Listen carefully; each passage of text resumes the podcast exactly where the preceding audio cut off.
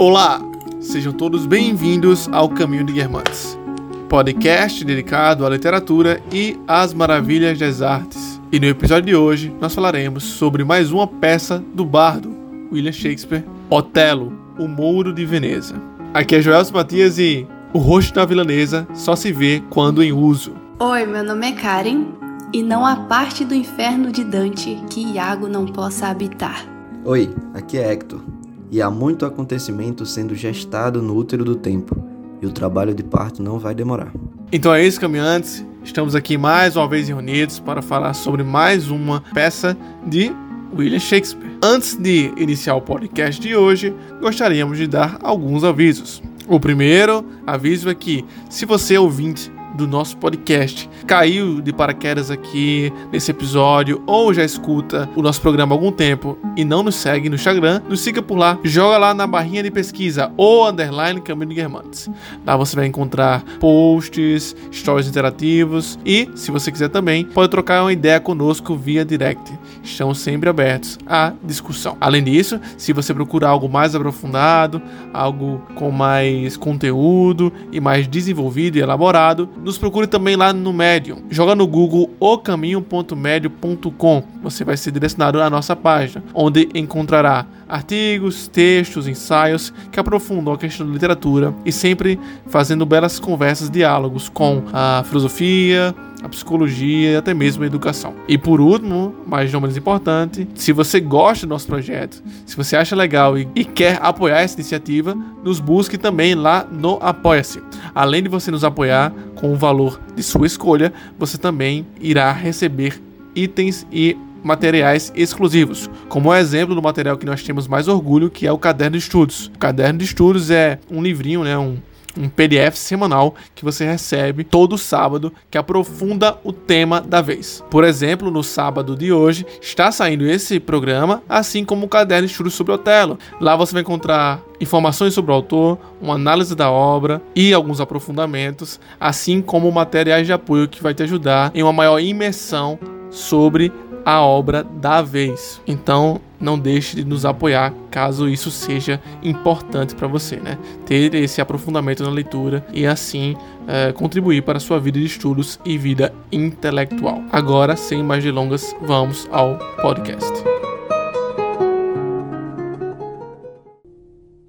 Bom, não é novidade que o Caminho de Guermantes se interessa pela literatura russa, só que se fosse para elencar algum outro é, que estivesse no mesmo patamar aí, a gente com certeza citaria Shakespeare. A gente já falou sobre Hamlet, sobre Macbeth, sobre Rei Lear e agora a gente vai falar de Otelo, o Moro de Veneza. Se você tem algum interesse na biografia de Shakespeare, que é bastante interessante, a gente recomenda que escute o primeiro podcast sobre ele que saiu, que foi Hamlet. Aliás, um dos nossos podcasts mais ouvidos e um dos que a gente mais gosta aqui, apesar da pouca qualidade de áudio. Foi uma leitura muito interessante e uma discussão muito, muito rica. A história de Otelo, o Moro de Veneza, aliás, o Moro de Veneza é só um subtítulo que é bem acessório, assim, o nome original mesmo, o principal é só Otelo.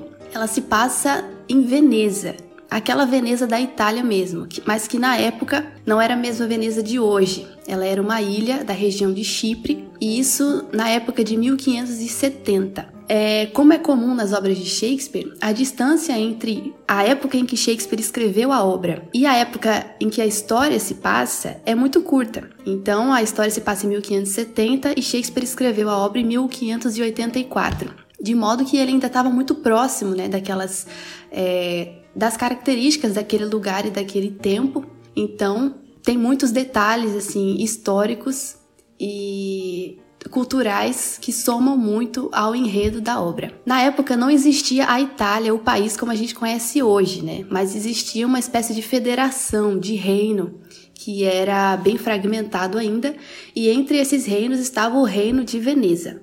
Veneza vivia em guerra, como é comum nas obras de Shakespeare. Tem sempre duas, duas localidades em guerra e a história se passa aí no meio dessa guerra. Assim como acontece em Rei Lear, a gente é jogado assim no meio da guerra já. Já tem coisa acontecendo, só que Shakespeare ele não se dá o trabalho de contextualizar as coisas de uma forma didática. Pelo contrário, ele pressupõe que a gente já entende o que está acontecendo e joga a gente ali no meio de um acontecimento muito específico que muitas vezes não tem nada a ver com a guerra em si, só que com algum detalhe, né, é, entre as pessoas que de alguma forma participavam daquela guerra e que vira uma novela. O caso em questão aqui é o amor entre um mouro, que é Otelo, que é um general, e Desdêmona, que é uma dama nobre, filha de Brabâncio, que era uma espécie de político, alguém muito influente na época lá e muito influente na República Veneziana.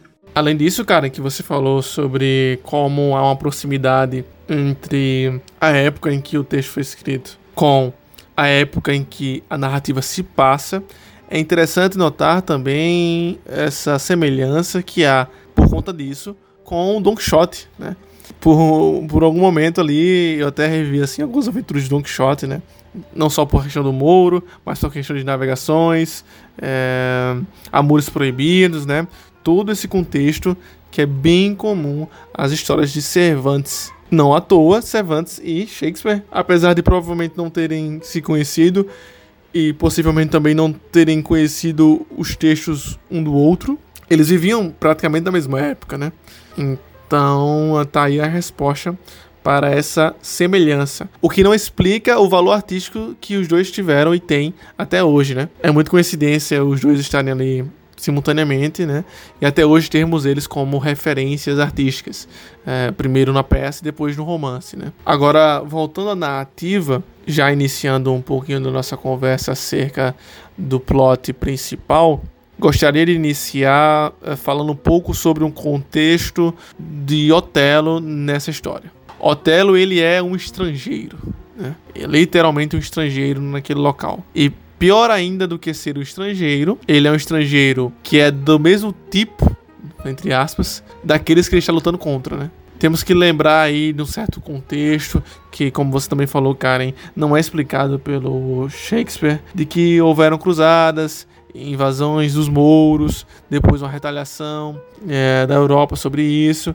Então havia um atrito ali de algumas centenas de anos entre é, o, o, os, os povos ditos mouros, né, pela, pela Europa, que em sua maioria eram muçulmanos, e o povo europeu, que em maioria é católico cristão, né? E aí, isso também está bem enraizado e bem demonstrado durante a peça, né? Inclusive, a não participação de Otelo na crença cristã, por ele crer, mas sim a participação política que ele tem, né? É como se ele tivesse meio afastado, mas assim ele participa daquilo. Né? Ele se utiliza das, das leis cristãs como algo é, válido apenas pela posição em que ele está. Pode desenvolver um pouco mais sobre isso posteriormente. Mas voltando aqui, Otelo é esse estrangeiro e que, como eu falei, ele é um estrangeiro é, que pertence ao povo que é inimigo do povo de Veneza, certo?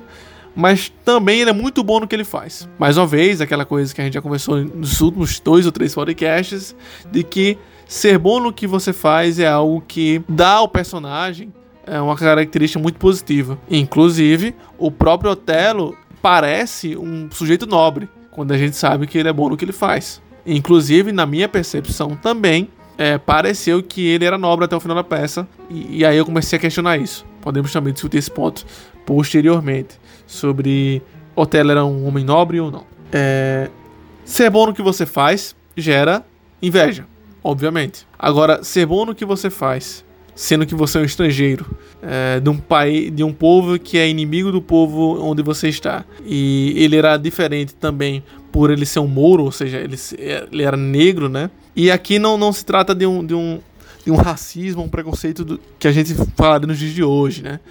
E sim, realmente um estranhamento daquele povo ali. Poderíamos colocar como, como racismo, é, fazendo a leitura atual, né? Mas trazer esse ponto como principal da obra seria um pouco de anacronismo, né? Mas tem, temos que entender que é, ele estava ali e ele era de outra cor, e um povo totalmente europeu, italiano, que tem as características muito próprias. Otelo, ele é realmente conhecido desde o início por alguém é, valoroso mesmo, né? É, até parece assim que ele tinha uma influência muito boa na família de Desdemona. Ele, não sei se dá para dizer que era próximo de, de Brabâncio, mas era uma família que ele estimava e tinha contato e frequentava, né? Tanto é que a Desdemona se apaixona pelo Otelo por causa das histórias que ele contava, das guerras que ele viveu, das aventuras. E o Brabâncio também, né? Aplaudia tudo isso. E desde o início ele é chamado como valoroso Otelo. Só que aos poucos isso realmente vai sendo questionado por causa da suscetibilidade que o Otelo tem à influência de Iago, né? A influência de, desse ciúme e que é algo que, por definição, é, é contra né? essa, essa ideia idealizada que nós temos de alguém nobre. Isso é interessante nas personagens de Shakespeare, porque isso até tem a ver com a definição de comédia e tragédia que Aristóteles falava na poética, que na comédia sempre havia um alguém que era exemplar, ele era idealizado, ele representava, ele atribuía para si todos os símbolos de, do que seria virtude. E ele era alguém virtuoso e por isso mesmo inspirava as pessoas por meio dos atos dele né, na, na peça a serem virtuosas. Diferente da tragédia que tratava dos vícios, isso aqui na definição grega, né? O nobre, então, ele deveria ser essa pessoa que reúne muitas virtudes nele. Só que em Shakespeare, apesar de é, fazer comédias e tragédias que, claro, são diferentes dessa definição aristotélica, a gente não vê personagens assim. Personagens de Shakespeare são muito complexos. Hamlet é o principal representante disso. É alguém que é essencialmente humano, que tem dúvidas, que é confuso, que não quer resolver as dúvidas porque tem medo das, das próprias decisões dele, que tem medo de agir, que fica pensando em sonhar. E isso é muito bom, porque faz da, da literatura de Shakespeare uma coisa muito mais próxima da gente, muito mais real e talvez por isso tão consagrada, né? Se fosse uma mera é, alegoria a alguém virtuoso, seria mais uma daquelas histórias de cavalaria, né? Que aquele nobre príncipe salva a princesa e talvez não teria tanta, tanto apreço como tem hoje em dia. Os personagens de Shakespeare são sempre reconhecidos por causa dessa humanidade que é patente. É a mesma coisa que acontece com o Rei Lear, por exemplo. A gente começa Rei Lear é, sabendo que ele é o personagem principal da história e logo a gente idealiza que um rei ele vai ser sábio, vai ser poderoso, vai ser nobre mesmo, né? Vai saber o que faz, sendo que a história é justamente sobre a decadência daquele rei, sobre a loucura em que ele cai e o quanto que essa imagem idealizada de um rei é, sábio vai contra a definição propriamente humana de um alguém real, né? De um rei que tem sofrimentos e tem fraquezas.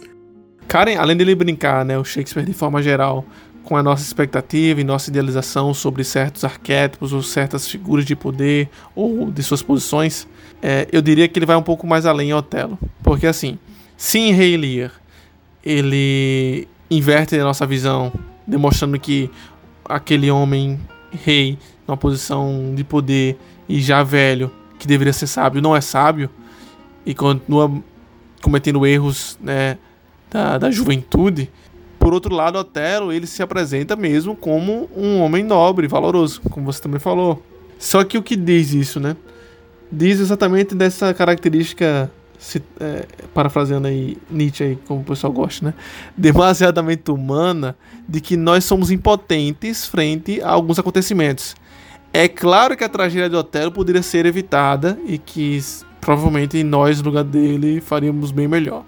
Mas existem coisas que nem o mais nobre dos homens conseguiria resolver com sua nobreza, com as suas características, né?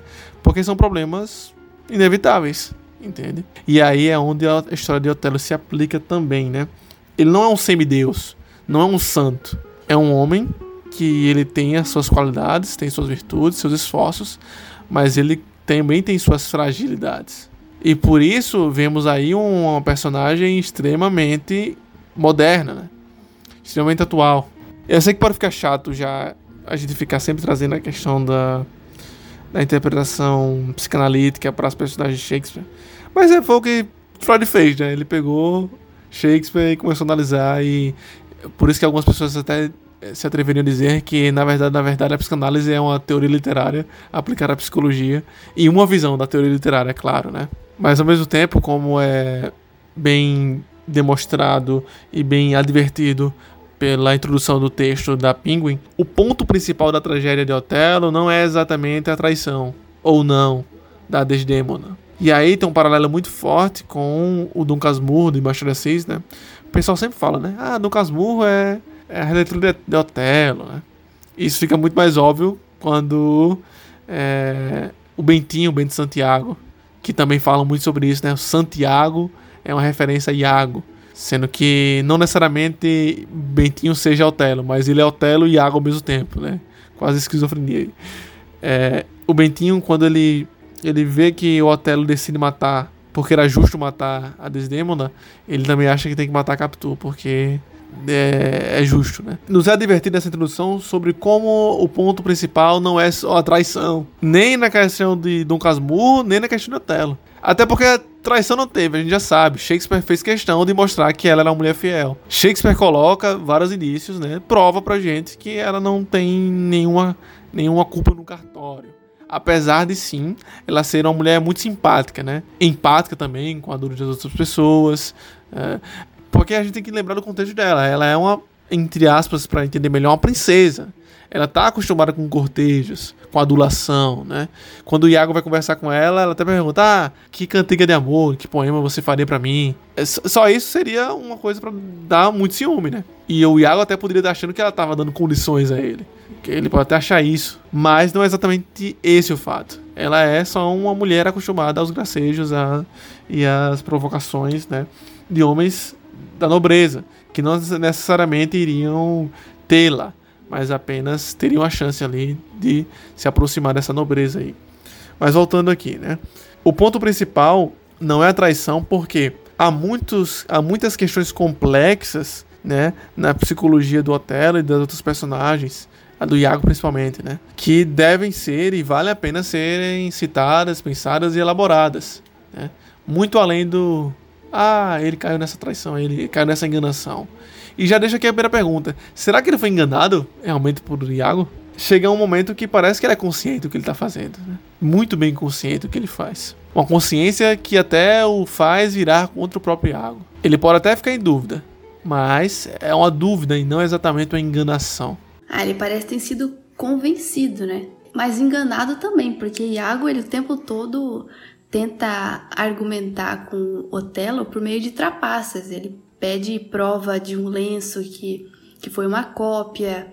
Ele pega fatos, distorce os fatos e convence Iago por meio disso. Mas é porque talvez engano tenha um sentido de enfeitiçado, uhum. por exemplo, né?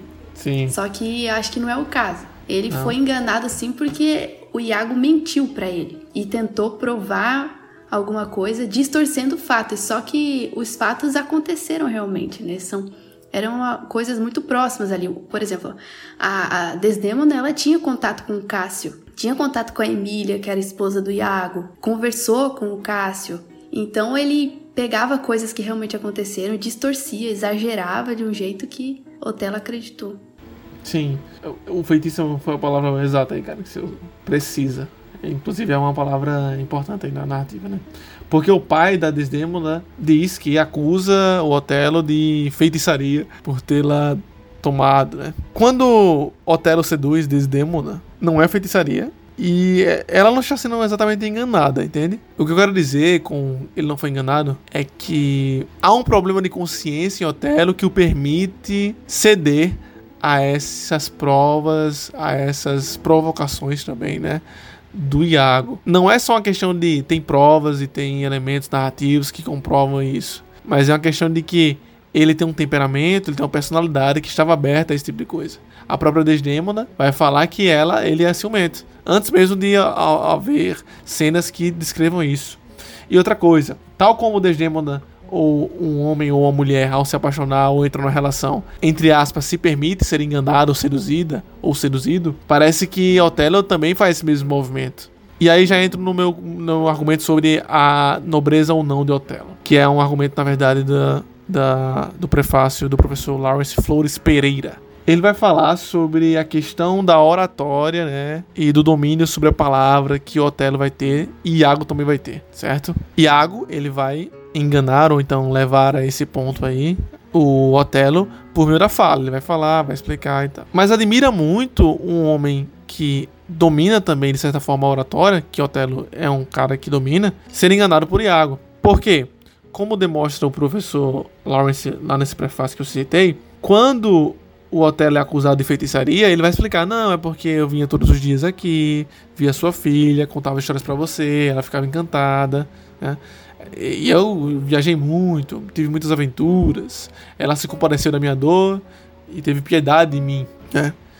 Então, é como. É, é, seria normal que ela se apaixonasse, e eu por ela por ela ser uma mulher bonita, enfim, enfim. Percebemos aí que ele se utiliza de toda uma força retórica para se explicar e para convencer todos ali na discussão, na, na audiência, de que ele não é um feiticeiro e que ele não enganou a garota. Certo? A partir daquela fala, nós poderíamos até pensar: ah, o Otelo é um cara nobre, olha só. Domina bem a palavra, tem um dom da oratória, é, é um cara, um guerreiro, né? Um aventureiro, tem várias habilidades, deve saber lutar, enfim. Só que quando ele está com raiva, ou não exatamente com raiva, mas já desconfiando, nós podemos perceber que ele trata muito mal a Desdemona sem nem perguntar a ela nada. Entende? Ele não resolve isso de uma forma nobre também. Então Sim. nós já vemos aí duas facetas do Otelo. Aquela forma que ele falou com a audiência não é a forma natural dele. Aquilo também é uma enganação dele mesmo. Entende? Mas não é exatamente enganação, exagerei aqui. É, uma, é uma, um, um artifício retórico mesmo. Aham. Uhum. E tem uma coisa interessante aí, que é o seguinte: a maneira como você externa as coisas não diz necessariamente da maneira como você absorve elas. Uhum. Então, por mais que a gente assuma que deve haver uma, uma coerência entre o interno e o externo do homem, no caso de Otelo isso fica muito claro, que aquela retórica que ele tem ali é puramente retórica mesmo, né? Em nome de uma defesa para tentar ali se esquivar de uma acusação para não perder a reputação, que aliás é um diálogo interessante que eles têm ali sobre o valor da reputação. E ele, para não perder isso aí, já que ele era um general, era uma pessoa importante, ele argumenta e faz a gente acreditar que ele é alguém racional por causa disso, só que o interno dele é muito bagunçado. E aí tem um aspecto interessante de Aristóteles, ele fala que a alma é composta de um componente vegetativo, que é presente né, em todos os seres vivos, enfim, faz as pessoas existirem. O sensitivo, que é a paixão e a emoção, e o terceiro, que é o intelectivo. E esse componente sensitivo, ele obrigatoriamente tem que estar subordinado ao intelectivo. Então, uhum. essas paixões e as, emoções, segundo Aristóteles, elas deveriam estar subordinadas ao racional, à intelecção mesmo de tudo que acontece ali. E Otelo, ele começa como essa pessoa que é racional, que é intelectiva, só que aos poucos esse lado interno dele vai se revelando. Ele vai mostrando que a paixão é, na verdade, quem controla ele. E aí também é uma característica da personagem Otelo em si, mas que se repete em outras personagens de Shakespeare de maneiras diferentes. Então, o Otelo, ele além de sentir muito, porque ele fica realmente transtornado com aquela questão do ciúme. E não demora muito para ele cair nisso. Né? Ele não tem nem muitos argumentos, assim, ele não é uma pessoa que vai atrás para investigar, mas será que foi isso mesmo? Ele até pede por uma evidência, só que a gente acaba se surpreendendo da forma brusca com que Otelo ele é convencido pelo Iago. Então, além dele ser alguém que sente bastante, ele é um homem de ação, ele é alguém que age. Então é diferente de Hamlet, por exemplo, que ele é um cara muito é, intelectivo, que também tem suas paixões. Ele sente muito, ele se retrai para poder pensar, absorver. Ele se finge de louco, né, para poder lidar com algumas coisas ali. É, alguém que seria alguém reservado, né? Alguém é, restrito ao pensamento. Mas Otelo não, ele é um homem de ação. E o quem fala isso é o Pushkin, aquele ator Alexander Pushkin mesmo, o russo, uhum. que ele fala que o, a, o principal defeito de Otelo é essa credulidade excessiva. Ele é alguém facilmente dominável. Ele é convencido pelo Iago muito rapidamente. E a principal qualidade dele, segundo Pushkin, seria essa prontidão que ele tem para essa ação heróica. Só que apesar de qualidade, a gente vê aqui que não é uma coisa muito boa, né? Ele faz muita besteira por causa disso. Uhum. Hamlet não cairia nesse, nesse jogo do Iago, né? É, ele ficaria em dúvida lá. Ser ou não ser, matar ou não matar. E é bem verdade isso que você falou sobre ele ser facilmente manipulado, porque até mesmo quando ele tá no ato, né, de assassinar a Desdemona, por exemplo, enquanto eles vão conversando ali naquela briga toda, ele já começa a se convencer do contrário, que ela realmente era inocente. Uhum. Né? E aí mais à frente ele tem a, revelação que ela de fato era inocente, enfim. Mas você vê o quanto que ele é fácil de mudar de ideia, né? Poucos indícios ali ele já trocava de opinião, já assumia uma outra postura e sai de um extremo para o outro muito rápido. Né? Uma característica justamente desse homem de ação, que com poucos indícios ali, poucas ideias, ele já parte para algum tipo de, de posicionamento. Ele é um guerreiro, né? Então ele foi treinado para fazer isso. Porque imagina aí, também isso é uma ideia proposta na, nos textos de apoio. É, se ele era um homem que cresceu para lutar, cresceu treinando né, com outros garotos quando é criança, provavelmente órfão, né? Como deve ser a vida? Eu sei que no tempo não faria sentido, mas trazendo hoje para nós entendermos melhor a vida afetiva do, do Otelo, né? Ele não teria nem isso. Talvez ele não tenha referência do que é família, referência de amor. E ainda tem esse segundo ponto que é: ele tá treinado, ele vive sob estresse e é assim. Aparece uma situação, ele tem que resolver. Aparece uma situação, ele tem que resolver. Ele não é um Hamlet que foi estudar e era um príncipe e tinha tempo para pensar na vida, para apreciar as belas artes. Não. Ele é um cara da ação, como tu falou bem, Karen. E aí vem uma questão muito triste aqui, que é a seguinte: se Hamlet era um homem inativo e acabou em tragédia, e Otelo era um homem da ação e acabou em tragédia, parece que todos os caminhos levam ao caos, não é mesmo? Pra que isso? Minha nossa. Pessimista, viu? E também tem uma questão de orgulho aí, né? Ele parecia ser um, um personagem bem, bem orgulhoso. Tanto pela posição que ele já tinha, né? Ele era um homem bem quisto, é, era um general, enfim e acho que um ponto ainda mais agravante é que ele era mouro, né? Então, não sei o quanto que pessoal está familiarizado com esse termo, mas basicamente mouro era um, era um termo pejorativo que se utilizava para definir muçulmanos e negros né, naquela época. E pensa, pensa bem, né, no modelo de sociedade medieval. Essa ascensão que ele teve até se tornar general através das batalhas que ele venceu, enfim, em algum nível isso conforta o ego dele também, né? Então ele era um, um homem poderoso de certa forma. E aí acho que também tem essa questão do orgulho, não só esse histórico que você falou, Gelson, sobre a vida dele foi de ser um homem de ação, de resolver, de lutar, batalhar, mas também no nível que ele já estava na vida dele, já tinha essa confiança meio que exacerbada, por assim dizer.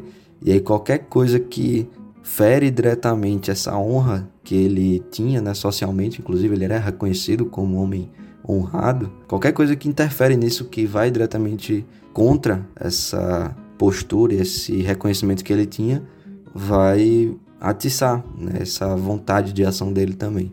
Então não só todo esse histórico, mas também o próprio orgulho dele, né? Dá para perceber. Uhum. É. Otelo era um homem orgulhoso, realmente.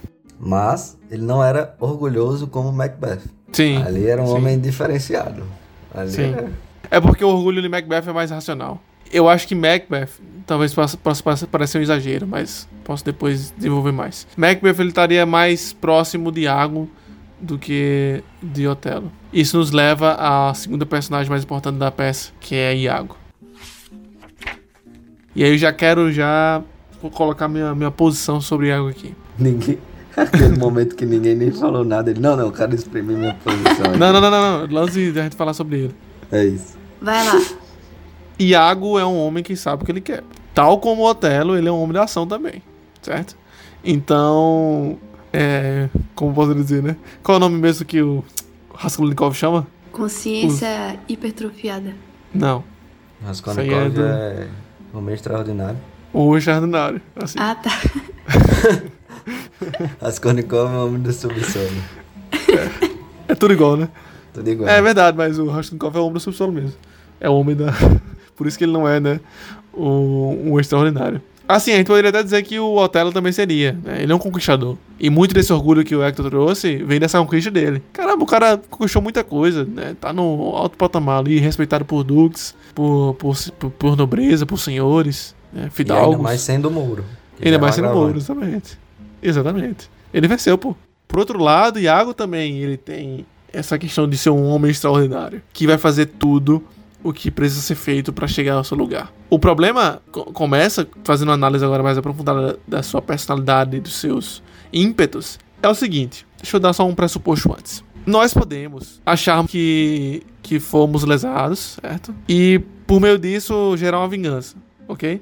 Por exemplo, Hector fez uma coisa que eu não gostei, só que é que tava certo, né?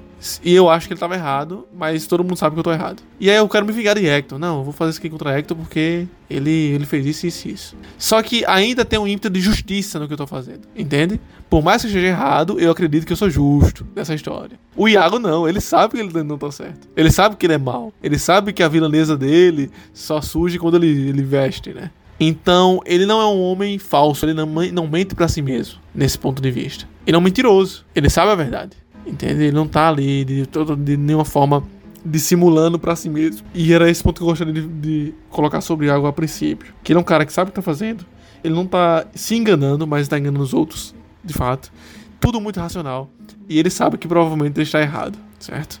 E por último, mas não menos importante, ele é um sujeito ressentido. Ainda sobre esse mesmo exemplo, do alguém fez algo contra mim que eu achei maléfico, mas ela estava na razão. E eu tô achando que eu sou justo na história. Por mais que o, o Iago tivesse razão em toda a sua vingança, ele perde toda a sua razão quando ele se torna um sujeito extremamente ressentido. Porque ele não quer só conseguir o que ele quer, né? A posição, que ele queria ser o tenente, mas Cássio que é o tenente no lugar dele, ele é só alferes. Ele quer Desdemona, que provavelmente a Otelo, que era um homem é, visado e bem, bem querido também. Ficou com essa mulher, a Emília, que é a mulher é, atual do, do Iago. Então tem todo um, um ressentimento aí de Iago sobre o Otelo gigantesco. E meu ponto é, por mais que o Otelo tivesse razão, ele perde toda a sua razão por meio do seu ressentimento, por meio das artimanhas que ele vai se utilizar para chegar onde ele quer. Porque ele não quer justiça. Ele quer essa vingança, ele quer essa volta, né? bem na cara mesmo aí. Só para fazer um paralelo com um movimento social comum hoje. Vemos hoje muitos movimentos, certo? Que lutam contra as justiças sociais, por exemplo. Só que como o, o intuito, depois do tempo, se desvirtua e se torna um ressentimento e não uma busca pela justiça, fica meio dúbio é, qual é o ponto de tal grupo, entende? E o próprio Nietzsche, ele vai falar sobre como isso vai ser um movimento das pessoas, né, nessa modernidade. As pessoas hoje, elas são, segundo Nietzsche, ressentidas, provenientes, também segundo ele, desse ressentimento cristão, certo? Não sei se água é cristão, mas claramente ele é um sujeito ressentido. Eu, eu tinha pensado, na verdade, numa lógica ao contrário. A gente começa conhecendo Iago por causa daquele desejo que ele tem de se tornar um tenente e tomar o lugar de Cássio, que ele acredita ter sido escolhido injustamente.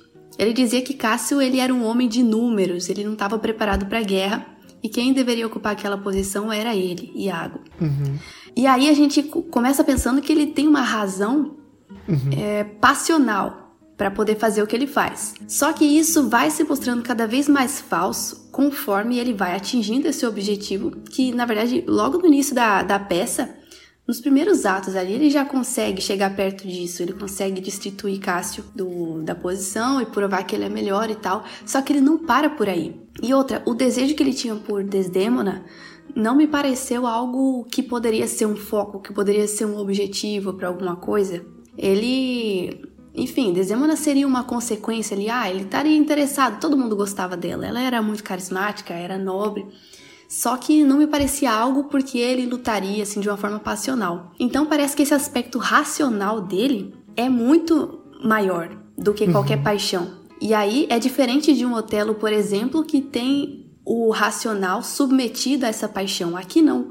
O racional de, de Iago é tão grande que nenhuma paixão é párea para isso. E tem muitos, muitos críticos que dizem que o Iago ele é a personagem mais maléfica de Shakespeare, isso com certeza, né? Não, não, se compara com qualquer outro que a gente já tratou aqui. É, e não só de Shakespeare, mas da literatura em si, Shakespeare conseguiu concentrar em Iago uma maldade muito grande, que tem gente que até se surpreende assim com Shakespeare, de, nossa, ele entendia muito disso, né?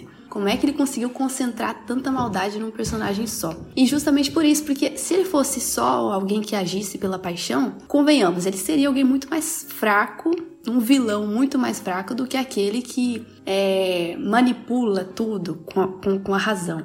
E sobre isso, o Harold Bloom ele tem um comentário sobre Shakespeare, sobre é, a humanidade de Shakespeare. Esqueci o nome agora, mas é algo do tipo. Achei aqui.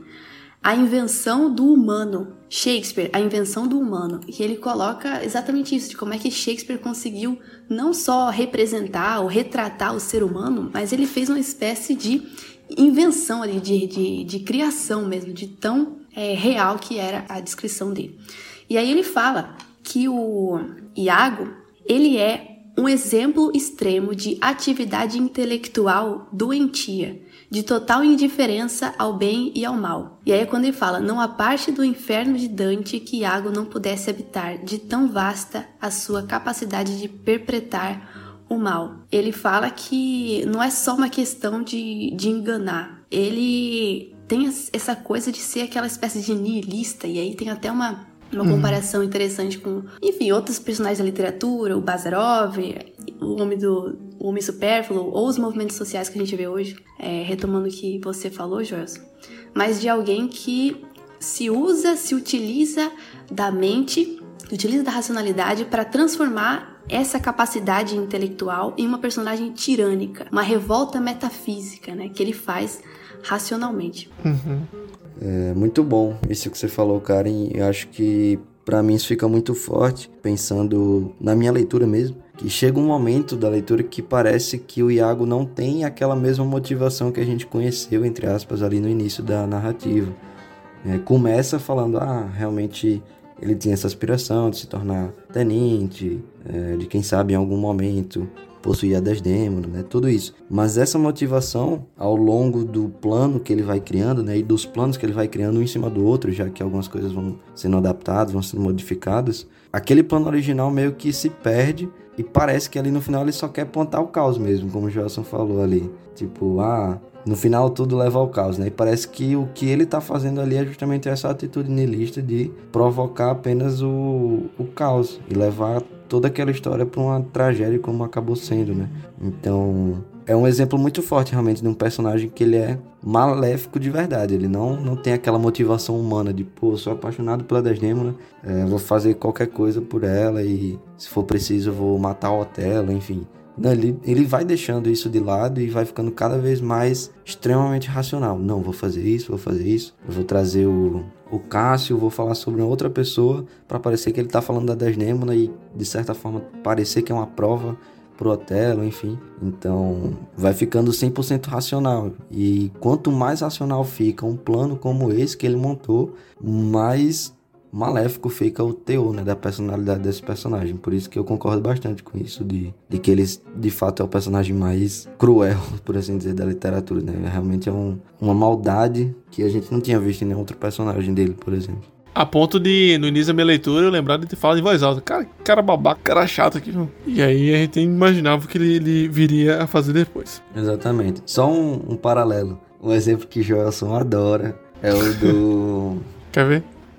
Walter White, do Breaking Bad. Sim, sim. Porque aquela motivação inicial que ele tinha de pegar um dinheiro extra para pagar o tratamento dele, que ele teve câncer, de sustentar a família, enfim. Toda aquela motivação inicial que levou ele a começar a produzir metanfetamina vai se perdendo, ele vai ficando cada vez mais afim do negócio, né? Ele vai causando é. caos com cada vez mais afinco. Só que para ele eu acho que tem um exemplo realmente que é algo muito mais passional. Ele meio que se entrega àquele sentimento de ter poder, de estar tá no perigo, né? Tá ali na, na linha tênue entre a vida e a morte. Então, ele se entrega a esse sentimento. Então, entra novamente naquilo que Gelson falou, de a empatia que a gente tem com o anti-herói, é, primeiro, por ele ser muito bom no que faz, e segundo, por a gente. Segundo, como é que tu fala? Tipo, que ele, as consequências dele, das ações dele, não deixam de, de existir, né? Sim, Mas... não desvalida, não, não faz dele certo, né? Isso. Mas. Os dois pontos. Ele é muito bom no que faz, mas ao mesmo tempo isso não retira as consequências dos atos dele, né?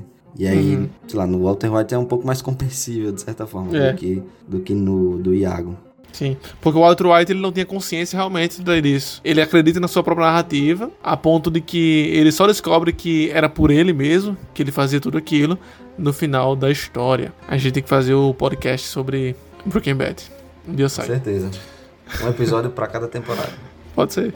Mas voltando à questão do caos, isso é tão Não é, não, isso não é invenção nossa, certo? Até porque isso está escrito no livro. O próprio Otelo fala que sem ela, sem Desdemona, vai ser tudo caos novamente. Um caos que aparentemente Otelo controlou. Agora isso aí é mais uma suposição mesmo, porque não temos acesso a essa informação, mas podemos afirmar que não teve essa pessoa que trouxe a ordem para Iago, sabe? Mas teve Desdemona que trouxe a ordem para o Otelo e tirou do caos, né? Por meio da sua empatia, por meio da sua misericórdia. Na verdade, é outra palavra que, ele, que ela usa. Pureza. Que disse, né? não, não é exatamente essa, não. Ele fala que ela teve piedade, piedade da dor dele, né? E aí, os o pessoal da psicanálise aí vai até falar que o Otelo vai ter uma questão de, ah, ele era órfão, não, provavelmente não, criou, não foi criado pela mãe, então ele não tinha esse acesso ao amor materno. Então parece mais que ele tinha Desdemona como uma mãe, sabe? Alguém cuidasse dele. Pois a piedade era muito mais importante do que outra coisa no amor. É claro que ela era bela, interessante, nobre, mas o ponto da piedade é o que mais pesa na hora que ele fala sobre ela. Apesar de que, ao mesmo tempo, temos que levar em consideração que isso é dito num momento bastante retórico, né? Sim, voltando essa questão do caos. Vocês acharam legal também esse trecho? Eu só pensei em John Peterson quando ele falou em caos, assim, Total, caramba. e ele escreve, pelo menos na minha tradução, tava caos com C maiúsculo. Aí eu, poxa, é exatamente isso aqui. O caos como entidade. E na verdade, alguma... todas as obras de Shakespeare têm um pouco disso, né? Dessa relação uhum. é, com a simbologia judaico-cristã. Aliás, tem gente que diz que é por causa da, da religião dele mesmo, que era católico, né? Mas em toda a obra a gente consegue fazer um paralelo com isso, com essa questão da ordem, é, que começa com a ordem, daí vem o caos e no final a ordem é restabelecida. Em algumas peças mais expressivamente, em outras menos. Aqui, por exemplo, é, enfim, parece que a tragédia foi, foi braba mesmo. É difícil uhum. enxergar uma recuperação total da ordem, assim como estava no início. Sim. Ah, mas recupera, pô. A ordem volta depois que todo mundo morre. é, o boss expiatório, né? Tem uma, é verdade. Tem até um momento que, que o Otelo fala eu acho que é depois que ele descobre, né, que o Iago tinha plantado tudo, tinha feito todo esse plano. E aí ele fala que não queria que Iago morresse porque aparentemente a morte é uma felicidade naquele uhum. caso, naquela cena. Então acho que dependendo do ponto de vista aí, você pode encarar que que a ordem foi é restabelecida. Mas é, quando os danos são irreparáveis, apenas a morte danos conseguiu lavar isso. irreparáveis, é isso. É isso. E é por isso que Laranja Mecânica, por isso que Laranja Mecânica é ruim o final. Porque ele não morre. Se ele morresse. Se ele morresse, aí... ia ser perfeito, pô. Exatamente. Mas aí realmente pode haver uma reparação de danos. Não a mesma que acontece em Hamlet. Porque em Hamlet tem um final até feliz. Pelo menos pro povo, que a gente vê um outro contexto, né? Que vai chegar Sim. um novo reinado. E aí até a gente discutiu isso no Clube de Guermantes. Justificaria os aspectos cômicos da, de Hamlet não é exatamente a tragédia, né? Porque tem esse final feliz, assim, dependendo da sua visão da obra. Mas aqui já é um ponto que a gente esqueceu de falar. O próprio Otelo, a própria peça de Otelo, tem também aspectos cômicos. A gente poderia comentar um pouquinho mais sobre isso. Demais. Tem mesmo nisso, eu até achei que era uma comédia.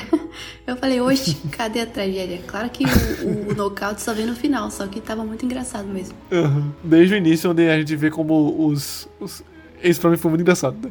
Como os duques lá lidam com o Otelo, né? O nobre vem reclamar, não, enfeitiçou minha filha, que é homem. Pode ser meu filho aqui, eu vou, eu vou resolver isso aqui pra você. Aí quando é Otelo, os caras dão uma desconversada massa, né? Muito bom. O próprio Iago também, ele, ele, ele, ele é meio sarcástico, assim. Ele, no meio das suas falas, caramba, é uma referência aqui que nem sei se todo mundo vai conhecer, ainda mais se for fora do Nordeste. Mas teve um trecho que foi muito coxinha, sabe o que é coxinha, né? Coxinha? Sim. Coxinha. Coxinha. Caraca, pode crer. Eu tava, eu tava vendo um vídeo dele essa semana apresentando pro pessoal do trabalho. Vai, pra você ouvinte. Vai embora, carniça. Para você ouvinte que não é da região, é, Coxinha é um personagem, um mumulengo. Você também vai saber que é um mumulengo. O mumulengo é tipo um, um boneco de pano é, que é do Ceará, na verdade. Não é do estado que a gente mora, a gente mora no Rio Grande do Norte. Mas é bem famoso por aqui. Talvez em outros estados também seja famoso. E aí é uma comédia bem pastelona, sabe? É bem, assim, até meio familiar. em alguns pontos. Beleza. E o que acontece muito é, de é ele fazer coisas que ele tá dizendo que não tá fazendo nessas piadas. E isso acontece com o Iago conversando com o Otelo. Ele fala assim: Homem, não quero que eu diga não que foi Miguel Cássio, seu tenente. E eu falei, caramba, coxinha aqui. O cara tá fazendo piadas aqui, né? Tirando totalmente onda com a cara de Otelo. Sensacional. Tem um episódio de Coxinha Doquinha, porque ele. O cara. o vizinho pede pra ele segurar lá a casa enquanto ia aparecer. Cortar a luz, né? Pra cortar a luz. Aí, não, não pode deixar que eu vou guardar a casa aqui como se fosse minha, não sei o que. O cara não vai cortar a luz, não. Aí chega o, o rapaz da, da companhia elétrica, ele já falou, essa aqui, ó, você quer um escada, quer um alicate, eu tenho tudo aqui, pode cortar. Esse miserável, não sei o que, ele não paga as contas. É muito. E aí depois ele vai embora, o agente, o eletricista lá vai embora, o cara volta e ele fala que brigou com o cara. Ele fala, não, eu quase saí na porrada com ele aqui, não sei o que, não deixei de forma alguma. É, é exatamente o Iago, pô. Ele causou é o Iago. Quando você vira as costas, ele já tá fazendo outra coisa. É mesmo. O arquétipo de coxinha Merecia, merece ir pro, pro caderno, hein? Coxinha Doquinha. Coxinha Doquinha eletricista. Referências aqui, pô, referências culturais. Mas vocês conseguem lembrar de algum ponto cômico assim? Não, só dessa parte que ele foge mesmo. Porque é, é, logo no início, quando ele, eles, ele e o Rodrigo, né? Porque o Rodrigo aqui é como se fosse o. É claro que de uma forma bem shakespeariana e trágica, mas é o Chicó e o. E o outro lá. Sim, é, pode crer. O, o João Grilo é meio Iago. É, o João Grilo e, e, o Chicó. É uma dupla aqui, porque ele consegue fazer uma, dupla, uma duplinha com o Rodrigo, porque, né, o, o amigo do seu inimigo é o seu inimigo também. Meu amigo. É, sei lá, enfim. É porque Não, o Rodrigo ele era apaixonado por O inimigo do meu inimigo é meu amigo. Isso, exato. O Rodrigo ele era apaixonado por Desdemona. O Iago não, ele estava interessado em destituir o Cássio da, da posição lá de tenente. Só que aí ele vê um objetivo em comum, que era é, perturbar a ordem daquela casa ali, Brabâncio e, e Desdemona. E aí vão os dois de noite, sei lá, de madrugada, bater na porta do, do Brabâncio e fazer o maior estardalhaço para contar que a Desdemona tinha sido desposada pelo Otelo, pelo imigrante é, do mal. E aí eles começam a, fazer a maior bagunça lá, contando pro, pro Brabâncio. Só que aí quando o Iago se dá conta que é o Brabâncio e que o Brabâncio era influente lá no, no, no, exército, e se o Brabâncio visse que era o Iago que estava fazendo aquela bagunça toda, ele ia perder chance de, de ser o novo tenente. E aí ele literalmente bate na porta e sai correndo, e deixa o Rodrigo sozinho lá, contando a, a, o feito para Brabância e ele foge para não ser reconhecido. Eles gritam assim: ladrão, né? Ladrão, ladrão. Parece que tem alguém ladrão. invadindo a casa, né? Sendo que o ladrão era Otelo que roubou a do Gêmeo, né? É engraçado. Tem várias cenas muito engraçadas aqui no início, inclusive é que você comentou, Gelson, do, da Desdemona perguntando quais versos o Iago falaria para ela, né? Eu achei essa cena particularmente muito engraçada, porque cada resposta que ele dá que, que é como se ele estivesse sempre se safando assim com alguma piada, entendeu? E, uhum. Enfim, muito legal. Mas tem uma que é muito boa, que eu acho que é a cara de Ivan, pô. Eu achei que era a cara de Ivan. Eu, eu li assim, eu fiz, não, Ivan que, que ia gostar disso aqui. Tem ironia? Demais, demais. é uma cena que tá o Brabâncio e o Iago conversando. Ele. O Iago avisa, né, que, que a Desdemona e o Otelo estão tendo um caso. Ele fala assim: Sou aquele que veio lhe dizer que sua filha e o Mouro estão agora fazendo uma besta de oito patas. Aí o Brabâncio fala: Tu és um canalha. E o Iago responde: E o senhor, um senador. E é engraçado porque ele é um senador, tá ligado? Só que ao mesmo tempo fica essa duplicidade. Ele, ele, realmente é um senador, mas ele tá usando isso como uma piadinha para falar do cargo do cara, entendeu? Uhum, uhum. É a cara de Ivan, pô. É a cara de Ivan, 100% irônico. e você é um senador. É um senador. Essa cena é boa também. É, muito boa. É um desdém aqui. E agora pensei agora, parece que o Iago nem escondia muito esse, esse ódio por, por Otelo, né? Caramba, ele dissimulava muito bem também. Porque na hora da, do início, parece até que ele tá meio emocionado, explicando sobre como o Otelo tá raptando a, a Desdemona. E depois ele consegue dissimular muito bem. Pô, cara, cara é, é mal mesmo. Nesse sentido, ele é até meio caricatural, assim, porque tem uma estrofe que ele faz uma espécie de autoanálise. Ele diz, não lembro o que ele tá conversando, mas ele fala literalmente: Eu sirvo a mim próprio apenas quando o sirvo. E o céu Sim. é testemunha de que o sirvo, não por estima, nem por dedicação, embora sob a capa de tais lérias, mas tão somente porque me convém. Faz ele entrega ali o caráter dele. E é por isso que eu falei que ele sabe exatamente o que tá fazendo, né? Então, Aham. e corrobora muito, porque tu, tu- muito com o que tu falou, cara. Ele, ele é extremamente consciente do que tá fazendo, né? Também. E se por um lado ele é consciente, o outro é inconsciente, né? E é essa inconsciência Total. dele. Ele é cego por essa paixão, Aham. ciúme.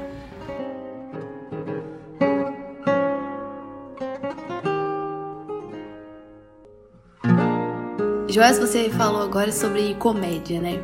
E desde o início a gente está tratando aqui essa peça como uma tragédia. Uma tragédia shakespeariana, assim como até agora a gente só falou das, das tragédias. Aliás, é, gregas também, né? A gente, só tá, a gente só traz tragédia aqui por algum motivo. Amém. Bem melhor. E aí, assim, essa ideia de tragédia e comédia foi conceitualizada pelo Aristóteles lá na Poética. Aliás, a gente tem um podcast aqui sobre a poética, enfim. E o Aristóteles dizia, e isso acabou definindo toda a tragédia, a comédia grega, que na tragédia as coisas são feitas com o maior esforço possível e no final dá tudo errado. No sentido que o destino, ou no caso da- das tragédias gregas, né, os deuses, eles acabam é, brincando lá com os seres humanos e aí dá tudo errado. Tudo acontece ao contrário. E por isso mesmo a tragédia está muito mais próximo do sentido que a gente atribui hoje em dia à tragédia, né? A algo muito ruim que acontece com pessoas inocentes. E na comédia é basicamente a mesma coisa, só que no final dá tudo certo. É uma narrativa muito mais leve e tudo é final feliz. Isso na tragédia grega. Sendo que aqui, na tragédia shakespeariana, não tem essa ideia de destino brincando com todo mundo. Numa espécie de Édipo rei, né? que, nossa, dá até dó do Édipo lá, porque ele era um cara normal e no final descobriu que era culpado, mas nem foi por uma, uma culpa dele. Foi a questão do destino mesmo, algo independente dele, que alterou tudo e ele acabou se dando muito mal no final. Uma tragédia grega. Aqui em Shakespeare não existe acaso, não existe deuses para brincar com os fantochezinhos humanos, mas tem um culpado. Tem pessoas que agem para fazer o mal mesmo, que nesse caso aqui é o Iago, o Rodrigo, enfim. Tem pessoas culpadas, tem fatos, e no final as coisas acontecem, é, o, o erro, é, quer dizer, os problemas, a tragédia acontece como consequência dos atos da- das pessoas. E aí, em Shakespeare, não, não, tem, não tem acasos, né? Há pessoas más, há intenção por trás dos atos e há enganos, então, propositais. Então, por isso que Shakespeare estaria muito mais perto de um drama moderno do que desse sentido de tragédia grega que a gente conhece. Isso também acontece com o Macbeth, né? E caramba, olha só mais uma vez, a questão do homem moderno medieval, esse limiar que o Shakespeare sempre tá brincando. Não há nada pra se levar em conta de magia, sobrenatural, Deus, enfim. Mas o elemento simbólico tá sempre ali, o caos, a feitiçaria, né? Que não é feitiçaria no final. Tal como acontece com Macbeth. Macbeth, ele escuta umas bruxas dizendo qual o destino dele, ele vai lá atrás e faz, né? Mas, mais uma vez, não foi o destino que aconteceu que as bruxas disseram. Não, ele soube dessa informação e foi é, comprovar isso, né? E olha só como isso é bem atual. Existe realmente, quando você começa a lidar com pessoas, né? Eu acredito ter mais consciência disso, assim como vocês também, por conta da, da psicologia, da área que a gente estuda, enfim. Então a gente tá mais é, em contato com pessoas e somos e ouvimos mais pessoas, né? E a gente tem contato com esses discursos. Hoje em dia é muito comum, acreditem, é muito comum pessoas acharem que sentem algo, sabe? Ah, eu sinto que isso vai dar certo. Eu sinto que o universo, né? Ou então colocar até na culpa em Deus. Não tô dizendo que não existe a providência. Não estou indo contra a sua fé. Quem, quem acredita e tá ouvindo isso. Mas há várias pessoas que colocam essa questão de, de providência sob o seu querer, né? Ah, não, eu acho que Deus quer isso e tal, né? Deus vai querer que eu faça isso. E ah, tô aqui porque Deus quis, né? E sempre colocando as- os seus desejos justificados sobre essa feitiçaria, sobre essas bruxas que lhe dizem o que fazer, sobre esse Deus que tá. é, esses deuses que estão guiando o seu caminho e atrapalhando você, né? Até no dia de hoje é muito comum que as pessoas sejam inconscientes a ponto de colocar sempre os seus desejos e as suas escolhas sob essa escolha, na verdade, de uma força sobrenatural. Em Otelo é, é até menor isso, mas a, mesmo assim aparece a coisa da feitiçaria.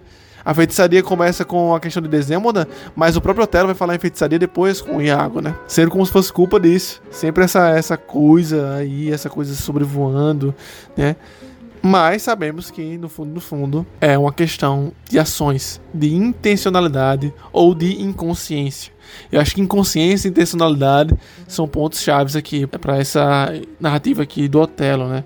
E também, mesmo assim, mesmo sabendo que ah, os acontecimentos aqui, eles são intencionais, são consequências, né, de, de ações pensadas, existe sempre um elemento de independência, né? Um elemento de acaso ali que, enfim, tá na nossa vida mesmo. É impossível Sim. a gente se separar disso, dessa circunstância, né? Que Isso. o TKC fala que tá na hora da gente trazer de novo aqui, a gente pode é. ter todo episódio. o povo já tá esquecendo, mas. E agora eu vou até adicionar uma nova referência aí, que é o Consolação da Filosofia, do Boécio, uhum, que ele boa. trata da fortuna, né? e que no fundo existe alguma coisa na vida, nos acontecimentos, enfim, que ninguém é capaz de entender. As circunstâncias a gente muitas vezes não é capaz de entender. Por que é que eu nasci aqui, nesse lugar, nessa família, nessa época? E são coisas que nos afetam diretamente, mas sobre as quais você não tem controle algum. Você pode apenas absorvê-las, né, e viver e agir conforme elas, mas sem se irar, né? Se você se irar contra uhum. as circunstâncias, a coisa dá muito errado. Isso não só em Shakespeare, mas na vida real mesmo, né? Sabe quem nunca mais apareceu aqui também, Karen? Bandura. Hum. Bandura, saudades, verdade. E aí, sobre essa coisa da fortuna, né? Existe um, um, conceito até meio abstrato dentro da teoria de Bandura, que é a teoria social cognitiva, que é chamada de encontros fortuitos. Acontecem na nossa vida encontros com pessoas ou eventos que mudam na direção do nosso caminho mudam radicalmente alguma coisa, né? E que faz toda a diferença na nossa trajetória. Esses encontros não é uma potência pessoal que fez, nem sempre foi um ambiente sozinho, ou então a sua escolha que, que fez ele chegar até você. Apenas aconteceu. E isso é de um valor grandioso na história, na narrativa de um sujeito. Isso tem que ser levado em consideração também, né? Esses encontros fortuitos. E os encontros fortuitos são negativos e positivos, né? Você nasce com algumas circunstâncias aí fortuitas, sendo elas negativas ou positivas. E aí tem outra questão aí importante, muito humana também aí nessa peça, que é essa fortuna negativa acontece e ela tem que ser considerada. Por mais que Iago seja mal, por mais que Otelo seja inconsciente e tenhamos aí todos os elementos propícios para uma tragédia, há também os elementos, né, como o Karen trouxe, que são fortuitos ou que são o acaso, acontece. E é aí que pega a, a, o ponto mais pesado para mim nessa peça, que é a impotência do ser humano, entende? Sempre vai acontecer alguma coisa que vai torná-lo impotente e, é isso. Mais uma vez sendo pessimista aqui, mas não é só um pessimismo, mas sim uma questão de que vai acontecer na nossa vida alguma coisa um dia, e aí essa, essa resiliência para lidar com as circunstâncias é muito importante. Como o Nelson Rodrigues diz, né? Toda família vai ter uma tragédia, toda família vai ter um, alguém que vai dar errado. Pode não ser seus irmãos, nem alguém mais próximo, mas em algum momento no, no, decorrer do desenvolvimento familiar vai dar errado alguma coisa. E você vai ter que lidar com isso. Então pense agora num plano mais amplo. Alguma coisa vai acontecer na nossa vida. E isso não é um ponto estritamente negativo, certo? E sim um ponto positivo. Saber lidar com essas circunstâncias, saber reconhecer as potencialidades das situações, por mais negativas que elas sejam, ajudaria o Otelo a lidar com aquilo. Ele não soube lidar com a circunstância. Inábil para aquilo um homem tão hábil na luta, tão hábil na, na, na conversa, nas audiências, não conseguiu cuidar da sua própria vida privada. Eu acho interessante que no final acontece a mesma coisa que acontece lá em Hamlet, quando tá todo mundo deitado já, quase morrendo. Sempre tem aquelas últimas palavras antes do suspiro último, né? E ele diz que ele pede para as pessoas para que contem a sua história. Uhum. E a gente conhece uma pessoa por meio da história que ela mesma conta, né? Por meio das ações e, consequentemente, justamente por causa disso, por meio da história que os outros contaram sobre ela. Então a gente conheceu a história de Otelo aqui, a gente julgou bastante Otelo, né? A maneira como ele foi irracional, foi cego, é, as astúcias aí do Iago e por ter sido injusto também com Desdemona, né? Que acho que é uma das perdas mais tristes da, da, da, da narrativa uhum. é o fim de Desdemona, que era pura, inocente e acaba morrendo por causa disso. E aí ele pede às pessoas que contem a história dele. E ele diz: Quando relatarem essas ações aziagas, falem de mim como sou. Não abrandem nada, nem usem de malícia. Falarão de alguém que amou muito, mas com insensatez. E aí ele morre. Então, apesar né, de, de ter feito tudo isso, apesar de ter sido cego e pelo menos ele reconheceu alguma coisa disso no final, né, antes de morrer. Uhum. Ele pede às pessoas que não omitam nada, conta a biografia dele. Aquela história do necrológio, né? Foi isso e acabou-se. É isso aqui que ele deixou e a história dele tem que ser contada como realmente foi.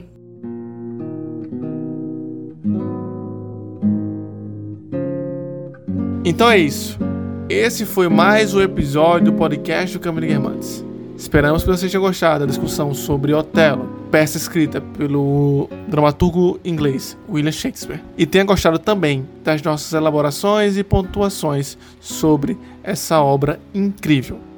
Antes de finalizar o podcast de hoje, gostaríamos de agradecer aos nossos apoiadores. Fica aqui o nosso muito obrigado ao Clóvis Adriano Paiva, ao José Guilherme de Souza, a Esther Stephanie de Souza, a Simone de Souza Freitas, ao Ivan Barros de Santos, ao Derek Guerra, ao João Vinícius Lima, ao Ariel da Silva e ao Diego Ranier. Muito obrigado! Com o apoio de vocês, nós conseguimos ir mais longe e levar para cada vez mais pessoas a literatura e as maravilhas das artes. Até a próxima semana com mais um livro ou mais um tema e muito mais literatura.